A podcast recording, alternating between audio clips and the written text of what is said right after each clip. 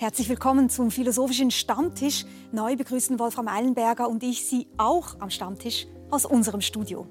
Ansonsten bleibt alles gleich. Das Thema der Stunde philosophisch durchleuchtet mit jeweils zwei Gästen. Ja, und was beschäftigt derzeit mehr als der Angriffskrieg in der Ukraine? Anlässlich des Grauens und der Bedrohungslage über den Frieden zu sprechen, ist gewagt. Und genau deshalb unser Fokus heute. Wieder Krieg, mitten in Europa. Putins Russland überfällt die Ukraine. Zerbombte Wohnquartiere. Menschen suchen Zuflucht in U-Bahn-Stationen. Tausende Tote. Und Millionen von Flüchtlingen. Eine Zeitenwende, auf die Europa geschlossen reagiert. Mit Wiederaufrüstung, Waffenlieferungen und der Aufhebung lang gehegter Neutralitätsprinzipien. Auch die Schweiz trägt harte Sanktionen gegen Russland mit. Auch hierzulande wird gefragt, sind wir für den Kriegsfall gerüstet? Lässt sich Gewalt durch Gegengewalt besiegen? Wird Frieden in Wahrheit nur durch Waffen geschaffen? Und was ist mit der Friedensbewegung? Entlarvt sich die Vision einer Welt ohne Armeen derzeit als naiv? Ja, gefährlich? Welche Argumente hat der Pazifismus noch im Angesicht des kriegerischen Grauens? Ist das geistige Erbe von Pazifisten wie Bertrand Russell, Albert Schweitzer oder Mahatma Gandhi endgültig tot? Der Weg zum Frieden Führt er über Waffen, über Argumente oder doch nur über beides? Über die Möglichkeiten von Frieden wollen wir heute sprechen mit Elke Schmitter, studierte Philosophin, langjährige Kulturredakteurin beim Hamburger Spiegel und Literatin, sowie Winfried Hinsch, Professor für praktische Philosophie an der Universität Köln und Autor zahlreicher Werke zum Thema Frieden und Krieg. Ihnen beiden ein herzliches Willkommen. Danke. Ja, danke schön. Frau Schmitter, als diese Solidarisierungswelle Anfang Februar durch Europa ging, war es auch eine Remilitarisierungswelle. Von Finnland über Schweden und Italien war man zu Waffenlieferungen bereit, erhöhte die Wehretats. Im Deutschen Bundestag wurde im Handstreich der Etat um 100 Milliarden Euro erhöht, Waffenlieferungen beschlossen. Sie äußerten sich an diesem Tag bestürzt oder zumindest sehr enttäuscht über die Tatsache, dass keine einzige Rede innerhalb dieser Bundestagssitzung eine pazifistische Position einnahm. Was hatten Sie denn erwartet und was hätten Sie von dieser Rede erwartet? Also, wenn wir über Krieg und Frieden reden, glaube ich, muss man zunächst immer sagen, wir reden über das Äußerste und wir sind immer als Menschen auch beeinflusst von dem, was wir zuletzt gesehen oder gehört haben. Das heißt, wir alle, die wir hier sitzen, glaube ich, sprechen unterschiedlich, je nachdem, ob wir kurz vorher noch einen Film gesehen haben wo ein zerbombtes Kinderkrankenhaus zu sehen ist, zum Beispiel, oder ob wir eine Schrift von Kant gelesen haben über den Frieden als regulative Idee. Und bei einer Debatte im Bundestag, die äh, sich selbst als historisch versteht, noch bevor sie sozusagen zu Ende gegangen ist, hätte ich mehr erwartet als einen Tunnelblick, der sagt, wir stehen hier im Ernste der Notwendigkeit. Es ist Krieg. Wie reagieren wir? Da, glaube ich, müssen, muss die Ambivalenz mitgedacht werden. Da muss, da muss etwas anderes noch möglich sein als ähm, eine Rede nach der anderen, die mit einer Genugtuung äh, sozusagen der Waffenindustrie die Champagnerkorken knallen lässt, das fand ich wirklich erschütternd. Wenn Sie vor diesem Tunnelblick sprechen, kann man ja sagen, es ist auch eine Form der Einfallslosigkeit. Ja. Man kann ja sagen, die Tradition des Pazifismus hat ein reiches Repertoire an Möglichkeiten, ja. sich zu widersetzen, die nicht militärischer Art waren. Welche würden Ihnen denn jetzt im konkreten Fall für die Ukraine vorschweben? Das glaube ich, kann man, also man kann doch nicht eine pazifistische Idee sozusagen damit beantworten, dass man sagt, was würdest du denn jetzt tun? Also natürlich, der zivile Widerstand ist ja da, der wird ja auch gemacht. Ähm, aber das würde, also beispielsweise, wenn man diese fantastische Aktion sieht, dass die Autobahnschilder, dass da sozusagen alle ähm, Städtenamen überklebt werden mit Den Haag, also alle Wege führen nach Den Haag. Das ist natürlich eine fantastische Idee, aber die hilft natürlich wiederum niemandem, der in einer Stadt lebt, die gerade zerbombt wird. Es ging mir erstmal um die Frage, kann man überhaupt über, über Krieg diskutieren, ohne die regulative Idee des Friedens gleichzeitig als Position stark zu machen und, und sich dagegen zu. Also ich finde nicht der Pazifismus mhm. ist in Rechtfertigungsdruck, so. sondern die andere Seite. Und das habe ich vermisst. Sie haben, Herr Hinsch, ja eher die gegenteilige Position und sagen, ja. eigentlich ist eine pazifistische Diskussion auch eine Position anlässlich dieses Krieges. Ein brutaler Angriffskrieg, muss man sagen. Drei Millionen Menschen sind schon auf der Flucht. Ganz viele Zivilisten sind schon gestorben. Viele harren unter dem Boden aus, ohne Wasser, ohne Strom. Sie sagen, eigentlich ist es naiv, jetzt über Pazifismus sprechen zu wollen. Ja, das ist, ich möchte aber zunächst Frau Schmitter im Grunde zustimmen. Auch ich finde, dass es eine breite Diskussion über den Pazifismus geben sollte, wobei ich dem allerdings für eine etwas kritischere Wendung geben würde. Ich glaube nämlich, dass der Pazifismus, besonders der in Deutschland, aber auch in der Schweiz und Österreich verbreitete Pazifismus, nicht nur naiv ist, was so leicht klingt, als sei moralisch integer, unproblematisch, aber politisch blind oder zu optimistisch in Bezug auf die Möglichkeiten, durch gewaltfreie Aktionen etwas zu erreichen. Ich glaube, dass der Pazifismus, und zwar der, der wirkliche Pazifismus, nicht? Äh, sowohl moralisch schwächer dasteht, als, als viele denken. Und das müsste einmal ausführlich diskutiert werden. Was sind eigentlich die moralischen Punkte, die der Pazifismus für sich vorbringen kann. Und politisch tatsächlich auch naiv und nicht ganz ungefährlich ist, wie sich jetzt zeigt. Und ich mhm. sehe den gegenwärtigen Stand in Europa und auch dieses Umkippen tatsächlich in Deutschland, das ist ja ganz phänomenal. Nicht? Vor wenigen Monaten noch war eine Mehrheit nicht einmal dafür, die baltischen Staaten, die Mitglieder der NATO sind, äh, zu verteidigen. Jetzt sind zwei Drittel natürlich für, äh, für militärische Unterstützung der Ukraine. Also daran würde ich mich jetzt nicht festhalten wollen als Hoffnungsschimmer, dass es diesen Wandel gegeben hat. Es braucht eine Diskussion darüber.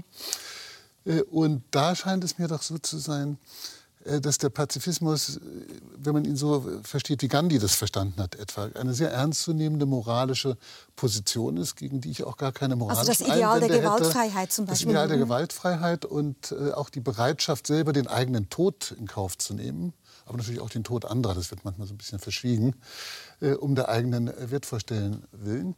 Äh, dagegen ist schlecht etwas einzuwenden und auch nicht dagegen zu sagen, ich würde mich eher selbst töten lassen, als mich mit mhm. Waffengewalt äh, gegen einen Angreifer zu verteidigen.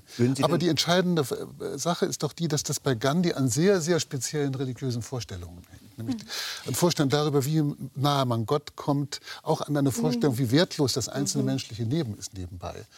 Und wenn man diese Vorstellungen hat wie Gandhi, dann ist das ein ganz stimmiges Konzept. Aber die meisten von uns haben die womöglich nicht.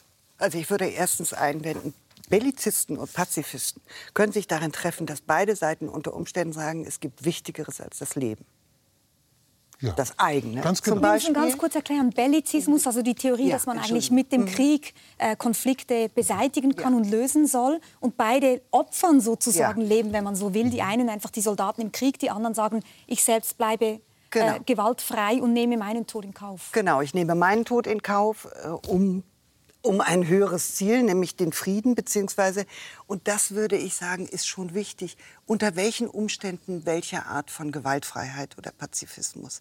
Wenn man an Mahatma Gandhi denkt, dann hat man eine innenpolitische Situation. In einem Land wird Gewalt ausgeübt, was aber, wenn man die Gewaltausübenden blamieren kann, wenn man sich innerhalb eines Werte Kosmos befindet, wenn es sozusagen über Beshaming funktioniert, ja, hat der Pazifismus natürlich ganz andere oder sagen wir mal der gewaltfreie Widerstand ganz andere Möglichkeiten, als wenn wir über eine internationale genau. Und ich, Auseinandersetzung ich da, oder genau. einen Krieg nachdenken. Ich glaub, Und das finde ich muss man trennen ich bin absolut Ihrer Meinung und ich glaube, da sollten wir mal noch kurz einhaken, weil Sie jetzt auch schon verschiedene Formen von Pazifismus ja. erwähnt haben. Es ist ja so, es gibt unglaublich viele Formen, über den Frieden nachzudenken. Die Philosophiegeschichte, auch die Theologie ist reich an verschiedenen Konzepten, auf die man sich da beziehen kann. Und es ist wahrscheinlich wirklich noch mal was anderes, sich zu überlegen, gibt es eine Gruppe von Personen, die sich nicht gehört fühlen und gehen die gewaltfrei in den Widerstand oder sprechen wir über einen Angriffskrieg? Ja. Sie beide wären wahrscheinlich absolut der Meinung, es ist legitim, sich verteidigen zu wollen. Die Krux wahrscheinlich ist eher, haben wir auch eine Pflicht, denjenigen, die sich verteidigen wollen und sich verteidigen dürfen, auch zu Hilfe zu eilen, und zwar militärisch. Das ist wahrscheinlich die Diskussion, die wir jetzt führen. Und das ist ja auch gerade die Angel, in der sich die Tür dieser Diskussion dreht. Jeder würde sagen, es gibt eine UNO-Charta, Recht auf Selbstverteidigung hat jede Nation. Aber wie wird aus diesem Recht auf Selbstverteidigung eine Pflicht zum Beistand? Das ist ja gar kein leichter Übergang und der wird als sehr einfach dargestellt. Ja, vielen Dank. Ein, ein, ein, ein, ein wichtiger Punkt. John Stuart Mill hat einmal etwas Wichtiges gesagt darüber, was es bedeutet, ein Recht zu haben. Ein Recht zu haben bedeutet nämlich nach Mill etwas zu haben, äh, in dessen Besitz die Gesellschaft mich verteidigen muss. Und das entspricht ja auch unserem äh, üblichen Verständnis eigentlich. Wir würden sagen, eine Gesellschaft, in der die Rechte auf, auf, von Frauen, etwa auf sexuelle Selbstbestimmung, nicht geachtet äh, wird und nicht mit Polizeigewalt auch notfalls verteidigt wird, ist eine Gesellschaft, in der Frauen in dieser Hinsicht rechtlos sind. So. Also, und das bedeutet aber doch, dass der Pazifismus, wenn er uns dieses Recht abspricht, also Leuten, die in Gefahr sind, Menschen, die in Gefahr sind, beizustehen, auch notfalls mit physischer Gewalt, äh, diesen Menschen das ein wirkliches Recht abspricht auf Leben etwa oder körperliche Unversehrtheit. Also um es nochmal auf den Punkt ja. zu bringen, Sie sagen im Grunde genommen, wenn es ein Recht auf Selbstverteidigung gibt, und da wären wir wahrscheinlich alle einig, dann ist dieses Recht schal, hohl, nutzlos, wenn es nicht zugleich die Pflicht gibt, die zu unterstützen, wenn sie Hilfe brauchen. Aber ist nicht die entscheidende Frage ja. in diesem Bereich auch, was bedeutet unterstützen? Mhm, Wenn man jetzt eine Situation hätte, in der eine Gemeinschaft sich als angegriffen erfährt, sich zur Selbstverteidigung entschließt, sie aber vielleicht vollkommen chancenlos wäre. Und man genau den Menschen, die Sie genannt haben, den Frauen, den Kindern, die in diesen Krieg gefallen sind, völlig schuldlos, vielleicht gerade dadurch nicht ihr Recht auf Selbsterhalt schützt, dass man diese kriegerische Logik unterstützt, weil dieser Krieg von vornherein aussichtslos ist oder wäre. Das ist ja eine Frage, die man im Bereich der Ukraine gerade stellen muss. Wir sind alle in irgendeiner Weise angetan von diesem heroischen Kampf des Kleinen gegen den Großen. Aber ist es nicht auch eine moralische Pflicht zu sagen, das ist kein Kampf, der aussichtsreich ist. Er wird Leiden verstärken, er wird Menschenleben kosten und am Ende ist damit mehr verloren, als zu gewinnen wäre. In der Engführung sind wir ja seit drei Wochen. Und ähm, ich, ich erinnere mich, dass ganz am Anfang die Prognosen klar waren, dass es hieß, es ist auf jeden Fall aussichtslos. Und das hätte bedeutet, dass jede äh, kriegerische Unterstützung den Krieg, wie Sie sagen, verlängert und die Zahl der Opfer erhöht. Das hätte aber bedeutet, dass wir als sozusagen Nicht-Betroffene den bornierten Standpunkt einnehmen müssen, zu sagen, wir wissen, was gut für euch ist und wir entscheiden darüber. Soweit ich weiß, sind 55 Prozent der kriegerischen Auseinandersetzungen im letzten Jahrhundert gegen die Prognosen ausgegangen. Und auch die Ukraine hält sich wesentlich länger als erwartet. Und inzwischen gibt es Stimmen, die sagen, es kann vielleicht das sogar. Das Blatt hätte sich gewendet. Genau, das Blatt hätte sich gewendet. Ich würde aber trotzdem noch mal unterscheiden zwischen der Frage, welche Art von Beistandspflicht gibt es und es muss, finde ich, ein Recht darauf geben, Zivilist bleiben zu wollen unter allen Umständen, auch wenn die Nation, der ich angehöre, in kriegerische Handlungen verwickelt ist. Das finde ich darf nicht außer Frage stehen. Man muss schon unterscheiden zwischen den staatlichen Auseinandersetzungen und der Frage, kann ein Mensch gezwungen werden, Gewalt gegen seinen Willen auszuüben? Und das ich denke, ja das Punkt. darf nicht sein. Mhm. Und das ist ja ein wichtiger Punkt, oder? Weil wir sozusagen natürlich auch froh sind, wenn die Ukraine lange durchhält. Nicht nur, weil man natürlich auf der Seite der Ukraine steht, wenn es darum geht, festzustellen, dass es sich um einen Angriffskrieg unrechtmäßigen Angriffskrieg handelt von Seiten Putins, sondern auch, weil es für Europa nur gut ist, wenn die Ukraine standhält. Ja. Aber den Blutzoll zahlen natürlich die Ukrainer und nicht wir. Das ist ja auch noch eine Schwierigkeit. Ja, das ist ein ganz entscheidender Punkt. Man stellt sich auch nur vor, was wäre, wenn die, äh, wenn die russische Armee die Ukraine so eingenommen hätte, wie das womöglich geplant war, nämlich vollständig. Nicht wahr? Welche, in welcher Lage wir dann jetzt wären, in welcher Lage die baltischen Staaten wären, in welcher Lage Polen, wir, Georgien, auch Kasachstan. Äh, die Sicherheitsrisiken wären nicht geringer gewesen. Und die Wahrscheinlichkeit, die Wahrscheinlichkeit zukünftiger blutiger Konflikte wäre auch nicht geringer geworden die Antwort, die Pazifisten, die es ernst meinen, denn in, diesem, in einem gewissen Sinn sind wir alle Pazifisten. Das wir alle wollen den Frieden. Ja. Und auch im Übrigen, auch selbst der Kriegführende, also der Angriffskrieger möchte gern den Frieden. Er hätte nämlich gern das Land gewonnen, ohne sich sozusagen der Waffen bedienen zu müssen. Also Clausewitz hat das, glaube ich, gesagt, der, der Krieg, also die Gewalt beginnt mit der Verteidigung. Ja, äh, also, aber die Frage, die beantwortet werden muss, ist doch die, ob man daran glaubt, dass es eine menschenrechtsschützende äh, Weltordnung geben kann, die ohne den Einsatz militärischer Gewalt funktioniert. Und wenn man dann nicht an einen Weltstaat glaubt, was ja ganz schnell so ein, so eine, ein Megatotalitarismus äh, sozusagen am Horizont aufscheinen lässt. Wenn man nicht an einen Weltstaat glaubt, bleibt uns gar nichts anderes übrig, als zu sagen, wir haben zumindest partiell souveräne Staaten mit militärischen Mitteln, um sich zu schützen gegen äh, völkerrechtswidrige Angriffe. Aber Herr Hinsch, wir haben ja jetzt ich würde sagen, zwei philosophische Diskussionen ja. vielleicht zu trennen. Eine große konstellative. Ja. Wie kann man Strukturen schaffen, die kriegsmindernd oder kriegsverhindernd sind? Und die Frage, ab wann ein Beistand oder eine Intervention rechtfertigbar wäre. Das sind zwei Fragen. Und bei der zweiten Frage, das wird ja Sie besonders äh, aus einer utilitaristischen Position, die auch die Folgen immer kriteriell ja. bedenkt. Es ist ja nun so, Kriege haben es an sich, dass diese Folgen überhaupt nicht einzuschätzen sind. Ja. Nicht nur konkret auf dem Schlachtfeld, sondern generational, ja. territorial. Man kann sagen, global, wenn eine Hungersnot jetzt in Sambia ausbricht, kann man sagen, es ist eine Folge. Deswegen, das ist eine philosophische Frage, vielleicht auch an Sie beide. Wird denn die Rede von den Folgen, die man beachten muss, die man einkalkulieren muss, nicht vollkommen leer angesichts einer Situation wie dieser? Sind das philosophische Luftbuchungen, die man unternimmt, ja. wenn man sagt, ja, wir schätzen die Folgen ab, wo es doch gar niemand kann in dieser Situation? Ich, vielen Dank. Es berührt einen wichtigen Punkt auch für die Philosophie. Kant ist ja berühmt dafür, dass er die Folgen äh, für irrelevant äh, gehalten hat, wenn es um moralische äh, Fragen geht. Und immer mit Blick darauf, dass die Folgen so ungewiss sind. Und ich habe das immer für letztlich für eine wenig überzeugende Argumentationsfigur bei Kant gehalten. Aber das, was Sie gerade sagen und was die äh, gegenwärtige Wirklichkeit zeigt, äh, scheint doch zu belegen, dass da etwas dran ist. Die, die Folgen sind sehr äh, unabwegbar, nicht? Und ich habe vor kurzem gelesen von einem sozusagen Experten für diese Fragen, dass alle Erfahrung der letzten Jahrzehnte zeigt, dass sobald ein Krieg begonnen hat, sind 50 Prozent aller Informationen, die wir bekommen, falsch. Und damit auch die Folgenabschätzung. Und damit die Folgenabschätzung natürlich auch. Äh, und äh, das ist richtig. Aber es ist nicht nur so, dass die Folgen von kriegerischen Handlungen nicht absehbar sind. Auch die Folgen von nicht kriegerischen Handlungen sind nicht absehbar. Nicht? Äh, da haben Sie auch das, das Beispiel mal genannt. Ja, ich ein, genau, ich würde das gerne auch noch einmal bringen, das ja. Beispiel. Sehen Sie, dass die Obama-Administration, als das Assad-Regime das erste Mal, vermutlich das erste Mal, Giftgas, chemische Waffen eingesetzt hat, da gegen die Opposition in Syrien. Äh, ja, und damit die von, von, Obama selbst gezogene rote Linie überschritten hat, nichts getan hat.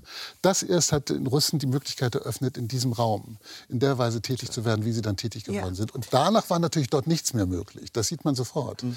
Frau Schmitter, Sie wollten aber über ja, die Folgen noch anders sprechen. Weil ich glaube, es, ist, es, es trägt nicht zur Klarheit bei, wenn man innerhalb eines militärischen Diskurses sozusagen sagt, ja, schaut mal, ja. da nicht einzugreifen ja. ist ein Verbrechen. Das, darüber sind wir uns ja einig. Das ist doch ja. selbstverständlich. Darum, darüber, glaube ich, reden wir doch nicht. Aber bei der Folgenabschätzung, und deswegen bin ich sehr dankbar, dass Sie das ansprechen, wir reden über Gewaltfreiheit ja. oder Gewalt. So. Und was wir wissen und was wir inzwischen, was über Jahrtausende intuitiv gewusst wurde und was man seit sagen wir, 100 Jahren neuronal, psychiatrisch nachweisen kann, sind die Folgen, die Gewaltausübung hat, dass sie lebenslänglich bleiben. Das Krieg bedeutet, dass sie nicht in den Krieg gehen und aus dem Krieg zurückkommen und die Handlung ist beendet, sondern sie sind ein anderer Mensch und die Kultur, in die sie zurückkehren, ist eine andere geworden. Und das sind abschätzbare Folgen, das sind nicht unabschätzbare Folgen. Sie lassen sich nicht beziffern.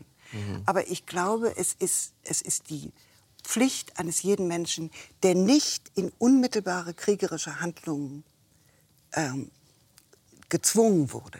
Der muss auf Ambivalenzen verzichten, weil sie jede Kraft rauben. Aber denken Sie Aber an die traumatischen Folgen von Gewalt äh, bei den Opfern der Gewalt. Nicht? Ja, ich sage Diese doch, Opfer könnten wir vor diesen Schäden schützen, indem wir sie mit Gewalt verteidigen. Ja, aber wir sind ja. jetzt wieder in dieser Welt, die Folgen und der genau. Folgen. Ja. Die, können die, Nein, die kennen Sie ja nicht. Ja, ich habe ich auch eine kleine Subtilität in meiner Argumentation aufmerksam machen darf. Als ich gefragt habe, was sagen die Pazifisten eigentlich dazu, ob sie eine internationale Ordnung für möglich halten, ja. die die Menschenrechte wirksam schützt und die keine militärische Gewalt die von souveränen Staaten ausgeübt wird, äh, kennt, ob sie das für möglich halten. Dann sage ich, es ist eine, nach meinem Verständnis eine notwendige Bedingung, so etwas zu haben. Da bin ich völlig von, von Folgenabschätzung erstmal frei, richtig? Und jetzt müsste ein Pazifist irgendwo sagen, ja, er glaubt, dass das möglich ist. Naja, wir sind doch Wenn damit das nicht möglich ist, muss man militärische Gewalt in der einen oder anderen Form für zulässig und für, für praktisch hilfreich äh, halten. Und dass wir weit dazu gekommen sind, das ist eine, eine Idee, die man haben kann, wenn man hier so in unseren Breiten groß geworden ist. Ja, diese diese in friedliche Zeit des Kalten Krieges war keine friedliche Zeit in Afrika, in vielen Orten in Ja. Asien, in Südamerika. Es war eine Hölle für viele Menschen. Nicht? In all diesen sogenannten Stellvertreterkriegen, Grenzrangeleien. Mhm. Das muss man klar sehen. Es gab nicht diesen Frieden. Das erzählen wir uns nur. Es gibt aber Ja. auch natürlich die vielen Erzählungen, sage ich jetzt mal, von realistischen Positionen, Ja. von Eingriffen, wo man sagen muss, die sind auch total unerfolgreich ausgegangen, natürlich. erfolglos ausgegangen, katastrophal ausgegangen. Denken wir an Afghanistan, denken wir an den Irak. Also es ist jetzt auch nicht so, dass man sagen könnte, Krieg ist das Mittel, um Frieden zu stiften und das klappt dann, sondern es gibt ganz viele Gegenbeispiele. Ja, sehr richtig. Wenn ich das noch sagen darf, diese beiden Bücher hier, also die Menschenrechte Militär schützen, Ihre das Bücher, Sie frühere dürfen Buch, genau. sie- Sie Entschuldigung, ich will gar keine Werbung machen. Aber Die unterscheiden sich in einem wichtigen Punkt, obwohl die, die wesentlichen äh, Dinge ganz äh, gleich geblieben sind. Das erste Buch ist in der Kritik des Pazifismus, also in der moralischen Auseinandersetzung mit dem Pazifismus, vergleichsweise zurückhaltend. Es gibt diese Kritik schon, aber spielt keine große Rolle. Und vergleichsweise interventionsfreundlich. Das war unter dem Eindruck klar, der, der, wenn man das Tauwetterperiode, also die Zeit nach der nach 89 äh, sozusagen so, so nennen will. Äh, Und äh, im zweiten Buch dreht sich das. Die Kritik, die moralische Kritik des Pazifismus ist sehr viel stärker geworden, aber das Buch ist sehr viel zurückhaltender in Bezug auf militärische Eingriffe. Also Es gibt keine Notwendigkeit deswegen- dafür zu sagen, ich bin für Intervention und Pazifismus. Diese Dinge sind in Ganz einer, genau. in einer Wippe, die immer dynamisch Weil nach bleibt der zu Erfahrung der betrachten. Irakkriege und äh, andere Erfahrungen war völlig klar, dass in den allermeisten Fällen, auch für jemand, der kein Pazifist ist, in diesem Ja. radikaleren Sinne, Kriege fast immer die schlechtere Lösung sind. Insofern liegen wir da ganz auf einer Linie. Aber das bedeutet nicht, dass sie grundsätzlich nicht notwendig sein können. Und der Fall, den wir im Moment haben, ist so ein Fall. Und wir können den Ukrainern wirklich in hohem Maße nur dankbar sein. Aber da müssen wir jetzt, glaube ich, noch, noch einen Schritt weiter gehen. Heißt das für Sie auch, Sie haben dieses Buch geschrieben, Menschenrechte militärisch schützen, ein Plädoyer für humanitäre Interventionen? Gehen Sie so weit zu sagen, wir sollten humanitär intervenieren in diesem Fall?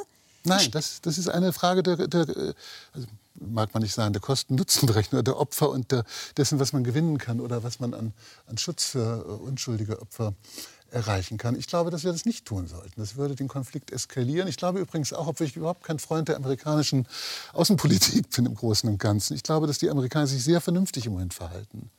Sie eskalieren die Sache, um Putin zurückzudrängen. Es gibt auch gar keine andere Möglichkeit, aber sehr, sehr vorsichtig. Und klar ist, jede involviert, äh, jedes Involviertsein der NATO selber in Kampfhandlungen, das wäre verheerend, das würde ich auch sagen. Darf, darf ich mal, ich würde Ja. noch ganz gerne bei den Folgen bleiben, weil die auch Ja. etwas mit Selbstbeobachtung zu tun haben.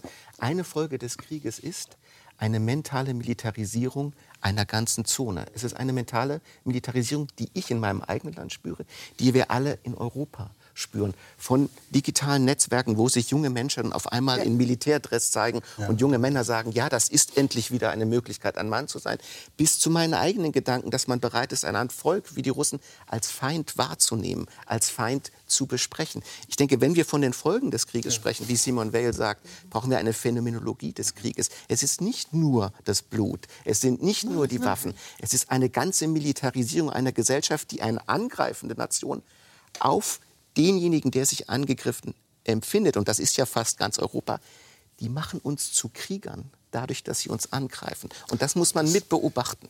Ja, und ich denke, Sie, Sie befördern ein Menschenbild, was heißt, der Krieg ist der Normalzustand und der Frieden ist sozusagen der Sonderfall. Und das sieht davon ab, dass Europa in den letzten 500 Jahren der Kontinent ist, der am meisten Gewalt verursacht hat und am meisten Gewalt erlebt hat. Wir sind überhaupt nicht so weit und kultiviert, für die wir uns halten. Und ich glaube, dass die sogenannte Zeitenwende da im Bundestag, das war unsere Zeitenwende. Kein Osteuropäer hätte von einer Zeitenwende gesprochen. Die hätten alle gesagt, wir haben das alles erlebt. Ganz abgesehen davon, dass Jugoslawien nicht erwähnt wurde. Als hätte es auf europäischem Boden, wie es immer so pathetisch heißt, keine kriegerischen Auseinandersetzungen mehr gegeben seit der Implosion äh, des äh, sowjetischen Imperiums. Das ist ja alles nicht wahr. Es ist unsere Hybris, die zusammengebrochen ist, weil wir als Europäer glauben, der Frieden sozusagen sei, unsere Art des Friedens sei etwas, dem die ganze Welt nachfolgt und der würde sich quasi automatisch herstellen. Und diese Rechnung ist nicht aufgegangen. Und das ist unsere Zeitenwende. Ich, ich, würde gerne vorschlagen, dass wir über die Zeitenwende nochmals später eindringlicher sprechen und würde gerne nochmal zurückgehen auf den Punkt, den Sie erwähnt haben, dass Sie gesagt haben, wir sind in einer Zeit, in der wir einsehen müssen, Menschenrechte zu verteidigen, heißt auch unter Umständen bereit zu sein, sie militärisch zu schützen. Ja, völlig das, klar. Genau. Und ich würde gerne versuchen, mal von der anderen Seite her zu blicken und diese pazifistische Sichtweise einzubringen. Zum Beispiel in der Figur von äh, Bertha von Suttner, die ja eine österreichische Pazifistin mhm. war, 1905 als erste Frau den Friedensnobelpreis bekommen hat und die, glaube ich, will mir scheinen, sowas vertritt wie die Position, die Sie jetzt schon mehrere Male ähm, angesprochen haben, nämlich zu sagen, mit einer Militarisierung, mit, einer, ähm, mit diesem ganzen Bellizismus, mit dem Vertrauen darauf, dass Gewalt es richten wird, verändern wir die Gesellschaft, wir verändern den Blick. Und das ist das eigentliche Problem, weil in dieser veränderten Lage Kriege wahrscheinlicher werden. Ja, natürlich. Weil jedes Kriegserlebnis, äh, vor allen Dingen bei Kindern, die, die eben zu schützenswertesten in diesem Konflikt sind, bedeutet doch, dass das Subjekt eine Welt erlebt, die ihm feindlich ist, die er nicht kontrollieren kann, die ihn zutiefst verunsichert. Das nennt man Traumatisierung, ein Erlebnis, was die Seele nicht verkraften kann. So. Und damit sind Generationen von Menschen in Europa immer wieder groß geworden. Und wir wissen, dass sich das natürlich immer wiederholt. Und weil über jedes Gefühl überträgt. Von, genau. Ja. Und das, was wir jetzt erlebt haben, bedeutet ja auch eine eine Generation meiner Eltern sozusagen, die haben das noch erlebt, das knüpft an. Wir haben es mit Emotionen zu tun, die sozusagen wir alle teilen, weil wir alle das Gefühl von Ohnmacht zum Beispiel kennen an uns selber oder wie wir Gewalt fürchten. Und das bedeutet, dass wir das wir sind extrem anschlussfähig für solche Szenarien, die heißen, mir wird gedroht, also verteidige ich mich. Und dann, das ist ein lange eingeübtes Verhalten. Und dann entwickeln wir diesen Tunnelblick und sagen, jetzt ist die Situation da, jetzt kann nur noch militärisch agiert werden. Und wir vergessen die Alternativen. Aber Frau Schmidt, ja, darf ich dazu da, da ich noch ganz kurz fragen, muss man dafür kulturelle, historische Erklärungsmuster bemühen? Oder kann man sagen, das ist ein grundmenschliches Muster. Nein. Wenn ich angegriffen werde, will ich mich verteidigen. Da brauche ich keine 300 ja. Jahre Gewaltgeschichte. Nein, das ist klar. Wenn ich unmittelbar angegriffen werde, will ich mich verteidigen. Dann, dann, dann führe ich das. Also das, das ist aber eine individuelle Sache. Ja. Ja, ich bin ja hier eingeladen als, als, als äh, Philosoph nicht, und nicht als, als Experte für nationale und internationale Stimmungslagen. Aber das, was Sie als, als Militarisierung der Gesellschaft erleben oder wahrnehmen und wovon Sie glauben, dass es verbrei ein verbreitetes, eine verbreitete Wahrnehmung ist, das scheint mir eine ganz spezifische deutsche oder sagen wir auf den deutschsprachigen Raum sozusagen begrenzte äh, Wahrnehmungsweise. Ich bin überzeugt, dass schon, wenn wir nach Frankreich gehen würden, naja, nach Macron England, hat gerade angekündigt, und, ja, und Sie mich zu Ende das fragen. Und ich, ich, kenne Israel ein bisschen. Ich, und Israel steht nun bestimmt äh, fünf Jahre Wehrpflicht und dergleichen, nicht? Und ständige Bedrohung und auch bereit, jederzeit militärisch aktiv zu werden. Aber selbst in Bezug auf Israel würde ich nicht von einer militarisierten Gesellschaft sprechen. Das ist eine erstaunliche also eine, überzo eine, überzogene, eine überzogene Sensibilität für diese Dinge in, im deutschsprachigen Raum Europas. Das wäre, wäre meine These hier, obwohl ich kein Experte in dem Bereich bin. Was heißt sehen Sie meine, eine überzogene meine, Sensibilität? Mein ältester Sohn, nicht? Der, äh, ist auch eine kulturelle Analyse. hatte seine erste Freundin im Kindergarten in, in, in Boston. Osten war ein, ein, ein, kleines Mädchen, das dann sozusagen zurück nach Israel gegangen ist mit ihren Eltern Rotem. Und als die 18 waren, war Moritz so ein, wie man sich das so vorstellt, so ein etwas verschlammter junger Mann, kurz vor dem Abitur in Deutschland, nicht, nicht von besonderem Verantwortungsbewusstsein für irgendetwas geprägt und voller Flausen im Kopf, aber nicht unsympathisch deswegen. Und Rotem ist zu dem Zeitpunkt eingetreten in die israelische Armee und kurz danach aufgestiegen und so weiter. Ja, und ich habe aber, aber, ich, aber Rotem, aber nein, es hat ihr nicht gut getan, aber ich hatte nicht das Gefühl, dass Rotem in irgendeiner Weise eine militarisierte Person geworden ist. Oder so. Ja, also eine Frau, die verantwortlich ein bestimmtes Problem, das in ihrer Gesellschaft steht, sozusagen ich, ich bin jetzt auch nicht Kriegs- oder Wehrpflichtspsychologe, aber Ihre Analyse ist jetzt nun auch eine kulturelle. Ich glaube, ja, die Frage natürlich. war, wie begreifen wir wie sich gewisse Verhaltensmuster in gewissen Situationen zeigen und was hat eine pazifistische Position dazu beizutragen. Und wenn ich Barbaras Einsatz initial richtig verstanden habe, gibt es eine Art Militarisierungsschlaufe, die auch als eine selbsterfüllende Prophezeiung wirkt. In dem Maße, in dem eine Gesellschaft sich militarisiert, wird ein Krieg einfach auch wahrscheinlicher. Das ist sozusagen die Position Aber das natürlich gewisser Pazifisten, sich wie, das? wie Das stützt sich auf, das auf die letzten 500 Jahre europäischer Geschichte Das, na gut. Also es, stützt, es, ist doch, es ist doch eine Selbstverständlichkeit, dass wenn Sie, wenn Sie Gewalt erfahren haben und von da an verunsichert sind, wir sind jetzt hier in Zürich, ich bin gestern angekommen, Ja. ich habe, ähm, bin gestern durch die Stadt gegangen und habe sozusagen phänomenologisch aufgenommen, was ein paar hundert Jahre Frieden bewirken.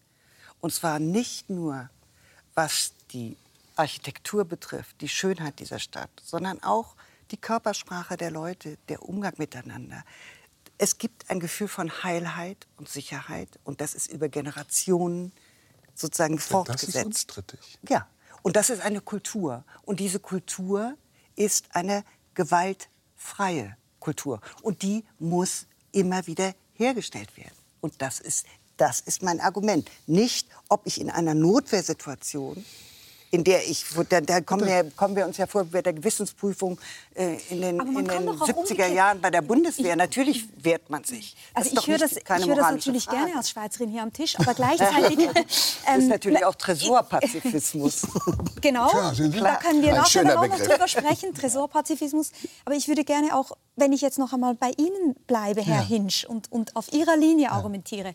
Es gab zum Beispiel für mich sehr interessant, Keir Starmer, der ähm, Chef der Labour-Partei in Großbritannien, hat die pazifistische oder die Friedensbewegung in Großbritannien frontal angegriffen und gesagt, wenn ihr nicht diese äh, Waffenlieferungen mitträgt, dann macht ihr euch eigentlich gemein mit dem Aggressor. Und er hat, er hat dabei auch verwiesen auf George Orwell, der natürlich immer gesagt hat, Pazifismus ist eigentlich pro-faschistisch. Das ist ein alter Vorwurf, den unterschreiben Sie im Grunde genommen. Sie sagen, das ist einfach, man will sich die Hände nicht schmutzig Ja. machen. Und es gehört dazu, für die Menschenrechte dann wirklich sich so auch einzusetzen, dass man zu Waffengewalt Ja, der. Theologe Niebuhr hat Ja. es ganz früh schon gesagt. In, in Zeiten wie unseren läuft der Pazifismus auf eine perverse Präferenz für den Totalitarismus hinaus. Das finde ich aber sagen wir, als eine philosophische Intervention, und Intervention ist ja selbst schon so ein militärischer Begriff, das ist möglich. Aber es ist auch eine Pflicht von Philosophen und Philosophinnen Ja. zu sagen, es gibt ein anderes Fenster. Das mag euch nicht realistisch erscheinen. Ja. Es gibt Zeigehandlungen des Pazifismus, die kulturell wertvoll sind. Es gibt Figuren wie Simone Weil, die sagen, ihr geht alle diesen Weg, ich gehe diesen Weg nicht mit. Ich weiß, ihr habt diese Argumente und trotzdem stelle ich mir etwas anderes vor und ziehe das konsequent durch. Und dieser Vorwurf, dass man sagt, ja, diese Pazifisten, die wollen ja eigentlich dann offenbar, dass die geschlachtet werden und so, das ist eine verkürzte Wahrnehmung der Intervention, denn sie zeigt ja noch etwas ganz anderes, nämlich die Möglichkeit eines anderen Gemeinsamseins. und ich denke, und das ist ja nun nicht naiv und das ist auch nicht gefährlich, sondern das ist etwas, was denkende Menschen gerade in solchen Situationen immer wieder tun müssen und was auch Mut braucht. Ich glaube, die mutige Position ist ja derzeit nicht zu sagen, ja klar, Intervention. Die mutige öffentliche Position ist, eigentlich bin ich dagegen. Eigentlich finde ich es immer noch nicht Da bin richtig. ich nicht ganz sicher. Ich war vor, am, am Wochenende, als ich noch in Berlin war, mit meinen äh, Kindern auf einer Demonstration. Ich, ich bin da ehrlich gesagt ein bisschen reingeraten, aber die Kinder wollten das. Äh, Und an an der Schlusskundgebung, äh, ich habe nur die ersten beiden Reden gehört von einer jungen Frau und einem doch vergleichsweise hochrangigen Vertreter der, des DGB, der so klassisch friedensbewegte äh, Thesen vertreten hat, gegen Waffenlieferungen war, gegen jede militärische Unterstützung. Äh, Es gab auch Probleme mit, mit ukrainischen Gruppen, die auch sich beteiligen wollten, die dann eine Extra-Demonstration am Brandenburger Tor äh, veranstalten mussten. Und ganz egal, was, was dieser Mann jetzt äh, sozusagen selbst vertreten hat, ich nehme an, er hätte das als Vertreter seiner Gewerkschaft und des Gewerkschaftsbundes nicht so vertreten, wenn er nicht davon überzeugt gewesen wäre, dass sehr viele Menschen im Land das genauso für richtig halten. Ich würde gerne noch einmal ganz kurz nur zu den Folgen noch etwas sagen, weil mir das wichtig scheint. Es gab ja schon eine Zeitenwende, sage ich jetzt auch noch einmal, mit der Tatsache, dass wir Atomwaffen äh, haben. Und ich möchte daran erinnern, dass es natürlich auch diese Idee gibt des Nuklearpazifismus, ganz äh, prominent vertreten von Hans Jonas zum Beispiel, der das als Verantwortungspazifismus auch verstanden hat, der darauf hingewiesen hat, dass es so scheinen mag, dass wir oft sagen, eigentlich verbietet uns die Gesinnung, militärisch zu intervenieren. Aber die Verantwortung sagt uns, wir sollen es doch tun. Aber angesichts der nuklearen Bedrohung ist es genau umgekehrt. Eigentlich würden wir gerne eingreifen, aber die Gesinnung verbietet es uns, weil es einfach zu gefährlich ist, weil angesichts der atomaren Bedrohung Krieg nicht mehr sein darf. Und das ist jetzt ja, ich glaube, deswegen redet man ja auch so viel mehr über diesen Krieg, als wir vielleicht jetzt uns noch an Ex-Jugoslawien erinnern. Das ist eine Tatsache. Wir haben es mit einer Atommacht zu tun. Und es ist kein leeres Szenario. Es ist Absolut. ein unwahrscheinliches, aber offenbar schrecklicherweise doch konkret mögliches Szenario. Also dieser Nuklearpazifismus, können Sie auch dem so nichts abgewinnen, Herr Hinsch? Doch, dem kann ich mehr abgewinnen als den, den weiteren Formen des Pazifismus, das ist richtig. Aber bedeutet es denn in der konkreten gegenwärtigen Situation, dass die Amerikaner sagen sollten, sie werden in, und die Engländer und Franzosen ebenso, dass sie in jedem Fall keine Atomwaffen einsetzen werden? Sollten Sie das sagen? Könnten Sie das beantworten, diese Frage?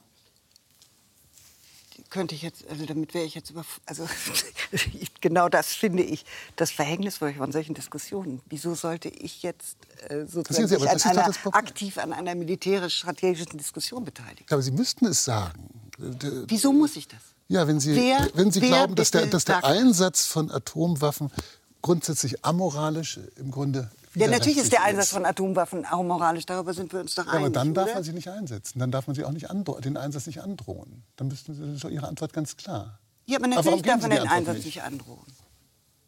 Ah ja, dann sollten die Amerikaner es also nicht androhen im Moment. Aber das ist doch die, die Frage der Rhetorik ist das eine und die Waffen sind doch da.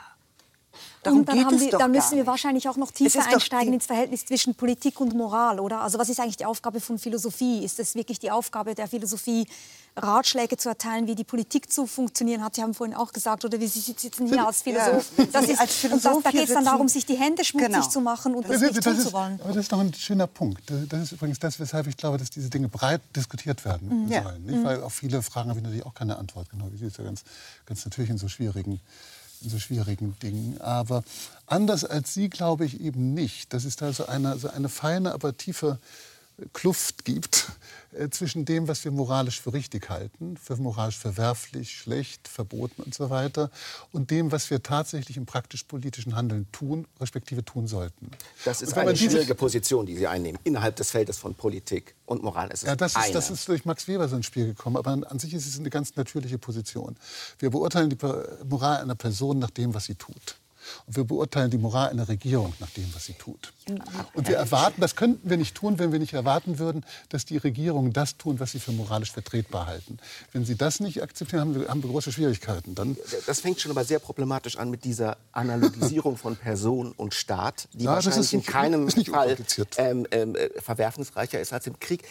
Ich würde noch mal auf einen, auf einen anderen Punkt eingehen, der mit dieser Ermittlung dessen, was gerade mit uns geschieht äh, und einer Positionierung in diesem Geschehen zu tun hat.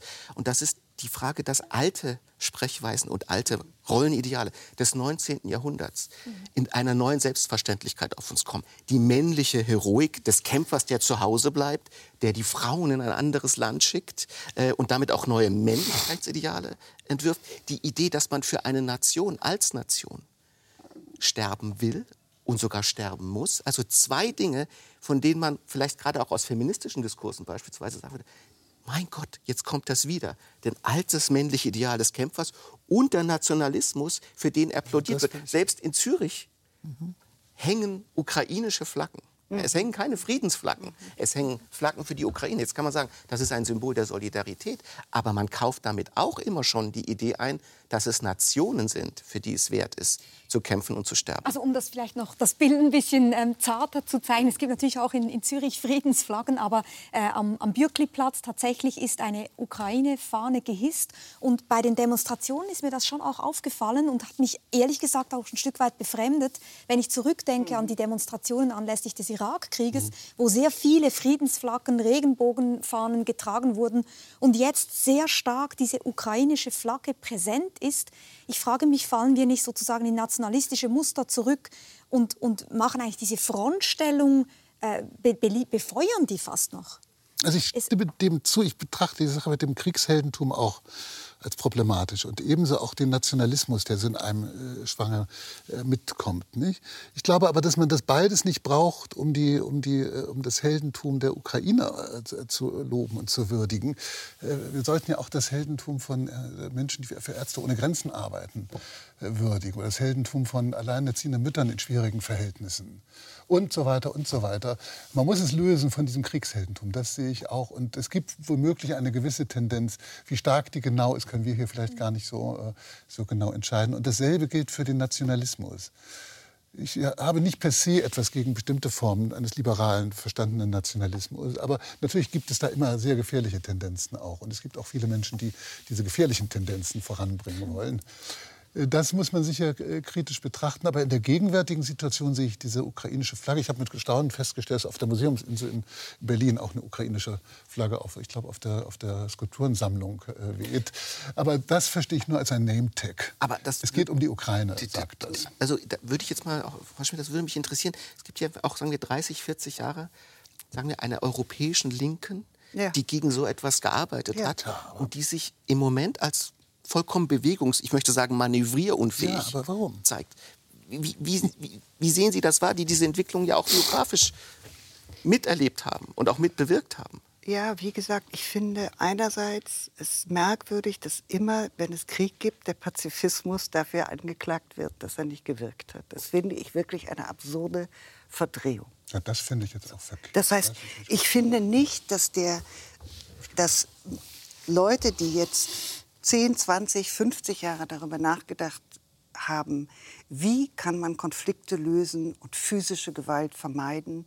Und wie kann man eine Kultur schaffen, in der Kooperation höher prämiert wird als nicht zu kooperieren dass die jetzt sozusagen, dass es jetzt heißt, ja, du siehst ja, hat alles nicht geklappt, bringt doch nichts, Veggie. müssen wir wieder zu den Waffen greifen.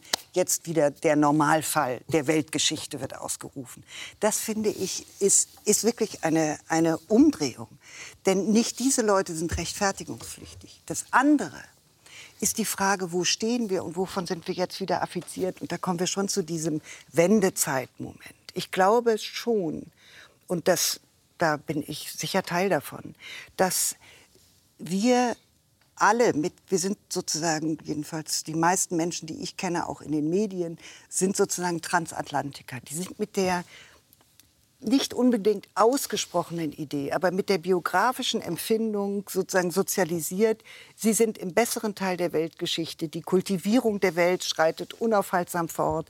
Die liberale Gesellschaft, die demokratische Gesellschaft, die Konsumgesellschaft und die auch gewaltarme Gesellschaft sind das Modell, was sich durchsetzt. Die emanzipierte weil es so super attraktiv ist und die emanzipierte natürlich auch.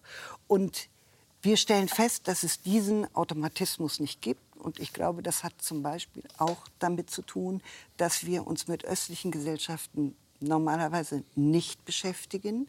Das heißt, Jugoslawien ist als, als ein, ein vollkommen unverarbeiteter Unfall der, der Weltgeschichte steht der immer noch da. Und es gibt immer noch Leute, die sagen, ja, das war doch so wahnsinnig kompliziert. Es war eigentlich nicht so besonders kompliziert.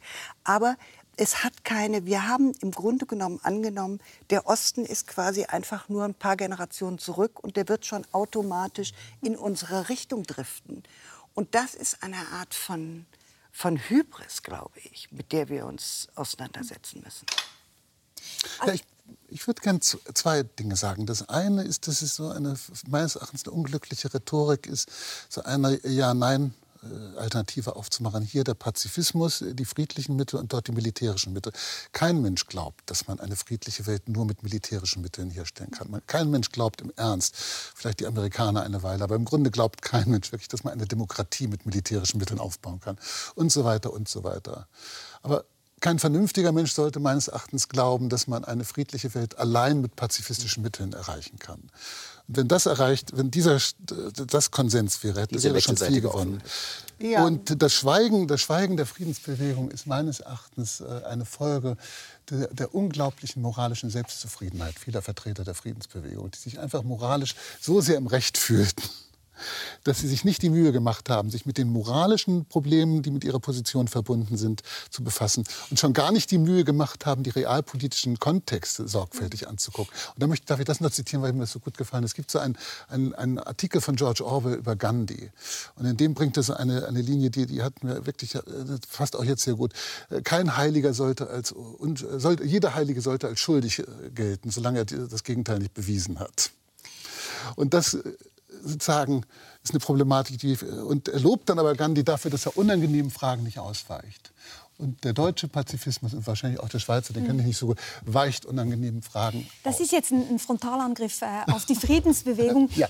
Ähm, ich würde es aber gerne, mag sein, gewisse Dinge mögen da stimmen, aber ich möchte es gerne trotzdem noch mal anders wenden und, und auf diese Zeitenwende zu sprechen kommen. Weil man könnte ja. ja. auch sagen, die Friedensbewegung ist natürlich genauso stark, wie sie auch nachgefragt wird.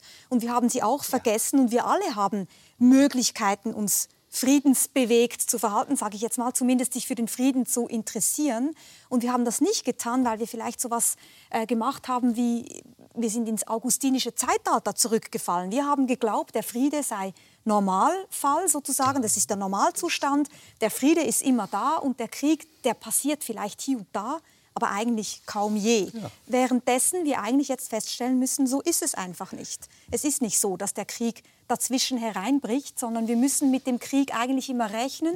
Und dann sind wir bei Kant mit der Schrift zum ewigen Frieden, wo Kant ja so schön sagt, der Friede muss fortwährend gestiftet werden. Ja, und es ist fortwährend eine politische Aufgabe. Und an dieser Aufgabe sind wir nicht dran geblieben. Also, Barbara, mhm. verstehe ich dich richtig? Im Prinzip unsere Generation, für die der Friede der kulturelle mhm. Normalzustand war, wir sind ein wenig faul geworden in dieser Meine Stiftungsbemühung. Ja. Ja. Und auch aus einer Art von Naivität und einer selbstgewählten Blindheit, nicht nur international, sondern für gewisse Grunddynamiken unseres Zusammenseins. Und dann haben wir gedacht, nein, das ist so. Dafür müssen wir jetzt nichts mehr tun. Naja, ich glaube, dass wir, wir sind, äh, wir wissen ja, dass die meisten Menschen Frieden wollen. Und insofern ist es nicht naiv, sondern realistisch, davon auszugehen, Gesellschaften wollen Frieden. Ja, so. Und gleichzeitig gibt es Strukturen, die extrem davon profitieren, dass Machtkonzentration stattfindet. Und es gibt äh, in Europa, auch in Deutschland, ähm, eine, eine Industrie, die vom Krieg profitiert. Und wir sind sehr, sehr nachlässig geworden, siehe Ägypten, siehe andere äh, Spannungsfelder, wohin Deutschland zum Beispiel Waffen exportiert. Aber ich glaube, wir müssen einfach noch mal trennen und sagen, die, die Gesellschaften, das, was den, den NATO-Doppelbeschluss erfolgreich gemacht hat, war doch, wie sich nach, nach Öffnung der Akten nach 91 herausstellte, genau, dass beide Seiten meinten, was sie sagten. Also diejenigen, die aufgerüstet haben oder nachgerüstet haben, haben gesagt, wir verteidigen und wir meinen es ernst. Und die, die als auf die Straße gegangen sind und gesagt haben, wir sind gegen den NATO-Doppelbeschluss und wir als Gesellschaft senden die Botschaft gegen Osten, wir wollen keinen Krieg, haben es genauso ernst gemeint. Das heißt, ich glaube, gegen diese Dialektik sozusagen der realpolitischen Verteidigung, auch mit Waffen, also als, als Gedankenspiel, aber auch real, und dem anderen, darüber sind wir uns wahrscheinlich einig, würde ja. ich sagen. Da würde ich Ihnen gar nicht widersprechen. Aber das nicht nachlassen zu gucken, in welcher, in welcher Kultur wird was wachgerufen und befördert, da, da können da gibt es doch auch, ja, gerne. Ich, ich, glaube auch, wir liegen im Grunde gar nicht so weit äh, auseinander. Insbesondere, wenn Sie, wie ich jetzt höre, den NATO-Doppelbeschluss durchaus positiv würdigen. Er hat sich offenbar als äh, pragmatisch richtig erwiesen. Was, was, wir doch haben als, als, als, als Problem, nicht? Ist, ist so eine Art... Ähm, im Grunde so eine Art intellektuelle, moralische Wohlstandsverwahrlosung. Nicht? Äh, und gegen die müssen wir angehen jetzt. Und ich das bedeutet, dass wir verschiedene Dinge doch einmal klar ausbuchstabieren. Das eine betrifft die moralischen Grundlagen des Pazifismus. Wie verstehen wir den eigentlich genau und wie wollen wir ihn politisch umsetzen? Nicht? Und das andere betrifft die Auseinandersetzung mit realpolitischen äh, Phänomenen. Nicht? Ist doch ein, was, was mich auch frappiert hat äh, durch die, durch die Corona-Zeit und auch durch meine Arbeitsbedingungen, treffe ich jetzt nicht so furchtbar viele Leute immer fort. Und ich war überrascht, aber als es dann doch wieder mehr wurde, wie viele Leute diesen Krieg jetzt für unmöglich gehalten haben. Ich bin auf einen Kollegen, einen Professor für Philosophie in Köln getroffen, zufällig im Flur. Und als ich ihm sagte, dass es doch seit drei Monaten absehbar gewesen sei, worauf das hinausläuft, nicht? Da, da hat er mich sofort für einen Hellseher gehalten. Obwohl die ganze Welt konnte es sehen. Nicht? Ja, Aber in Deutschland oftmals ganz und in der Schweiz für mich auch ganz viele Leute nicht, die deshalb entsprechend geschockt sind. Weil wenn das möglich ist, was sie niemals für Möglichkeiten haben, dann könnten sie natürlich auch selbst getroffen werden. Und das ist aber auch wieder keine gute Grundlage, um weiter sozusagen für die Zukunft äh, äh gute Politik zu machen. Also dieser Begriff der Verwahrlosung, man kann ja sagen, eine, eine Nachlässigkeit, vielleicht auch eine Faulheit. Aber worin besteht denn jetzt diese Zeitenwende und was würde sie bedeuten für einen Pazifismus, der sich neu aufstellen will? Macron hält gestern am Donnerstag ja. eine Rede. Er sprach davon, die Tragik ist in die Geschichte mhm. zurückgekehrt. Ja, er hätte auch sagen können, der Krieg ist nach Europa zurückgekehrt und zwar als dauerhafte ja, Möglichkeit. Wie begegnet man denn jetzt auch für Menschen, die öffentlich mit der Philosophie für ein, eine Kultur eine neu zu denkende Kultur des Pazifismus sprechen. Wie begegnet man jetzt dieser Tragik oder diesen neuen? Es kann ja nicht sein, dass wir von der Verwahrlosung der Faulheit in die Verwahrlosung der Militarisierung zurückgehen. Und mein Eindruck ist, das geht wahnsinnig schnell, wie da ein Schalter umgedreht wird das und 90 Prozent der Menschen sagen, ja, na, das müssen wir jetzt machen. 30 Jahre erzählen wir das Gegenteil. Aber Wolfram, ich finde diesen Begriff der Tragik hilfreich und nützlich, wenn es darum geht, einzusehen, noch einmal Kant, dass Frieden gestiftet werden muss. Es ist eine permanente Aufgabe und es ist nichts, was wir mit zu kleiner Münze verplempern sollten. Es ist schwierig, es ist hart, es braucht viel. Aber zugleich bin ich manchmal auch ein bisschen unsicher. Wenn man von Tage spricht, klingt es manchmal für mich auch so nach einem Rückzug. Wir können genau. ohnehin nicht viel machen. Ganz genau. Und da, ich, und, ja, ja. ja, und da würde ich gerne auch noch einmal auf den Handel äh, eingehen und auf die Frage, also Waffenhandel haben Sie angesprochen, Rüstungsindustrie. Aber auch die Frage zum Beispiel, Wissen, in der Schweiz werden 80 Prozent des russischen Erdöls umgesetzt, gehandelt und so weiter. Es gibt mit den ganzen Sanktionen auch die Einsicht, wie sehr wir vernetzt geworden sind. Zelensky hat in seiner Rede vor dem Deutschen Bundestag am Donnerstag ganz klar gesagt, er hätte immer davor gewarnt, dass man mit Nord Stream 2 eigentlich Putin die Möglichkeit gibt, Krieg nachher zu führen. Also Handel ist ja nicht unschuldig. Handel, auch Handel müssen wir, finde ich, friedenspolitisch zu durchleuchten beginnen. Und das ist ja ein Imperativ, den die Schweiz in ganz besonderer Weise zu vollziehen hat, die unter diesem Schein oder Anschein auch sehr lange gehandelt hat. Ja, und die natürlich mit der Neutralität sozusagen erstmal gut dasteht, aber sich auch reflektieren muss in, aufgrund dieser Verflochtenheit und der spezifischen Rolle, auch wenn es darum geht, Rohstoffdrehscheibe zu sein.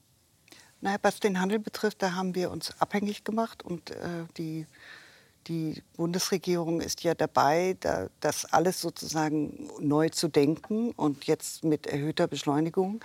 Und ich glaube, dass man da tatsächlich im Moment sinnvollerweise nur utilitaristisch darüber nachdenken kann. Im, im Sinne von, was bedeutet wenn, wir, wenn es nur darum geht zu sagen, dann haben wir eben nicht mehr 22 Grad in der Wohnung, sondern 19 Grad und fahren alle nur noch 100 auf der Autobahn. Es wäre ja läppisch, das überhaupt sozusagen noch ernsthaft zu diskutieren. Wenn es sein muss, wird es natürlich gemacht. Wenn es auf der anderen Seite aber Versorgungsnotfälle geben kann, und zwar welche, die sich auf auf, den Welt, auf die Welternährung auswirken, dann muss man sagen, würde es natürlich um eine Abschätzung gehen.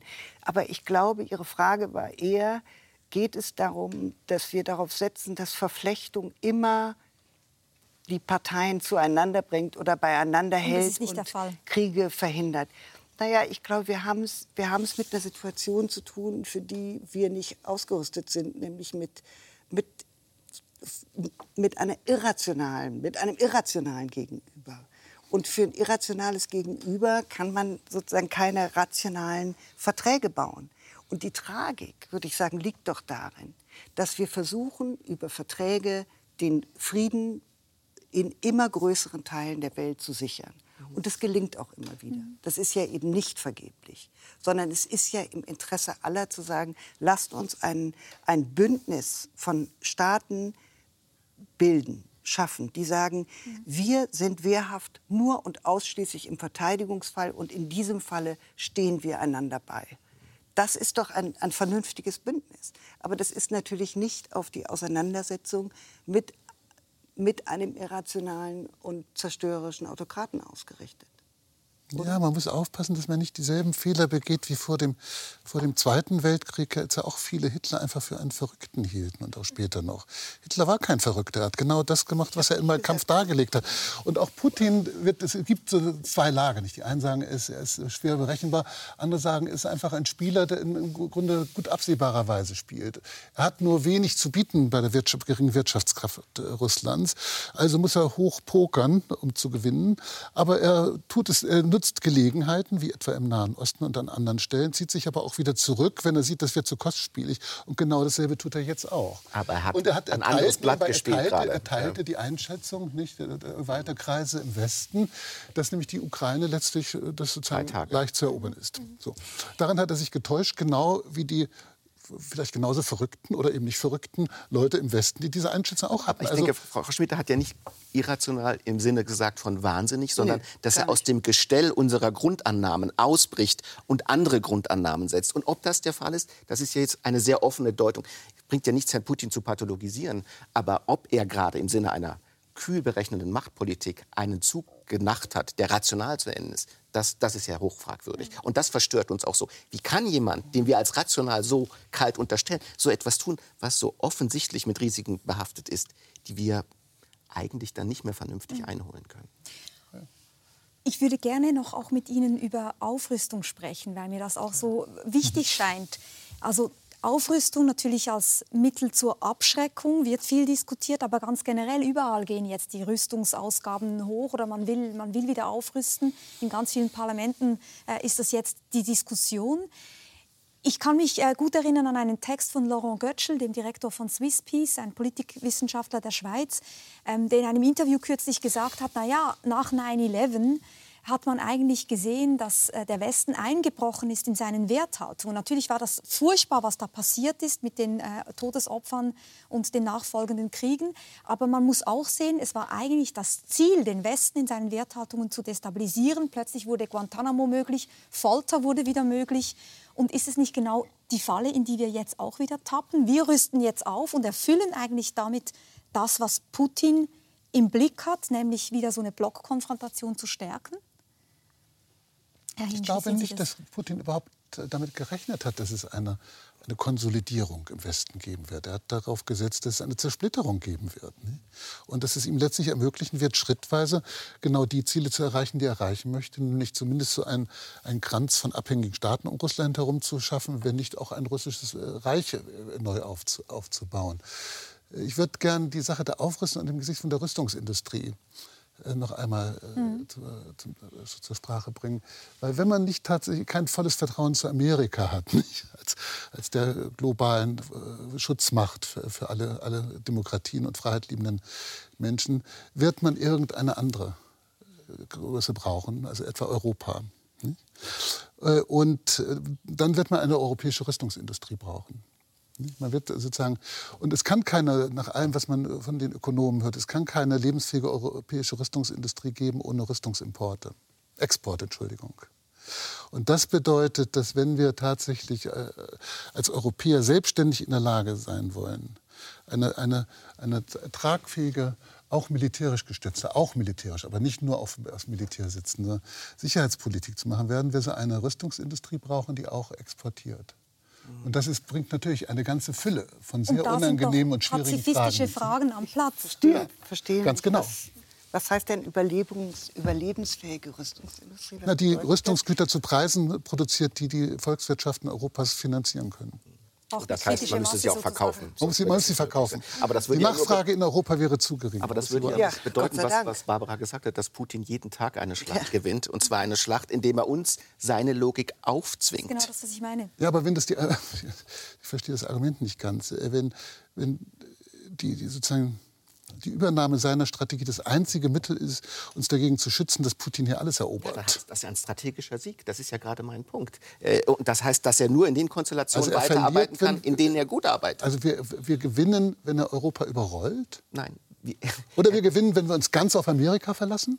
Nein, äh, ich bin mir nicht sicher, dass das ein Gewinn oder Verlieren ist, aber es ist doch zu beobachten, dass Putin uns in seinem Handeln Logiken aufzwingt, in denen er besser arbeitet als wir. Das Und das bei, ist ein strategischer Sieg. Aber das ist bei dieser Art von Eskalationsprozessen so. Aber das ich, ist unvermeidlich. Darf ich noch mal jetzt zurückfragen? Ja, bin, äh, was bedeutet denn Rüstung, die sich rechnet? Also ich meine, rechnet, was bedeutet das? Ich habe nicht Rüstung, die sich rechnet. Doch, ich meine, wir, wir, wenn wir wenn wir sagen, Europa ist sozusagen nicht verteidigungsfähig mhm. und Europa ist auch mit Amerika gemeinsam nicht verteidigungsfähig, ist das die Prämisse, von der Nein, wir ausgehen? Nicht. Meine Prämisse ist die, dass ich jedenfalls eine gehörige Portion Zweifel hege, ob man sich allein auf Amerika verlassen sollte. Und warum sollte sich Europa nicht neue Bündnispartner suchen? Ja, dagegen habe ich gar nichts. Ja. Ich glaube nur, dass in jedem Fall, solange man nicht der, der, der militärischen Sicherheitspolitik völlig abschwört, man Rüstungs Industrie Wir müssen hier leider zu einem Schluss kommen, aber ich sehe ja. schon, die Rüstungsindustrie, das ist sozusagen ein Thema, Klar. was wir hier am Stammtisch vielleicht noch einmal diskutieren genau, können.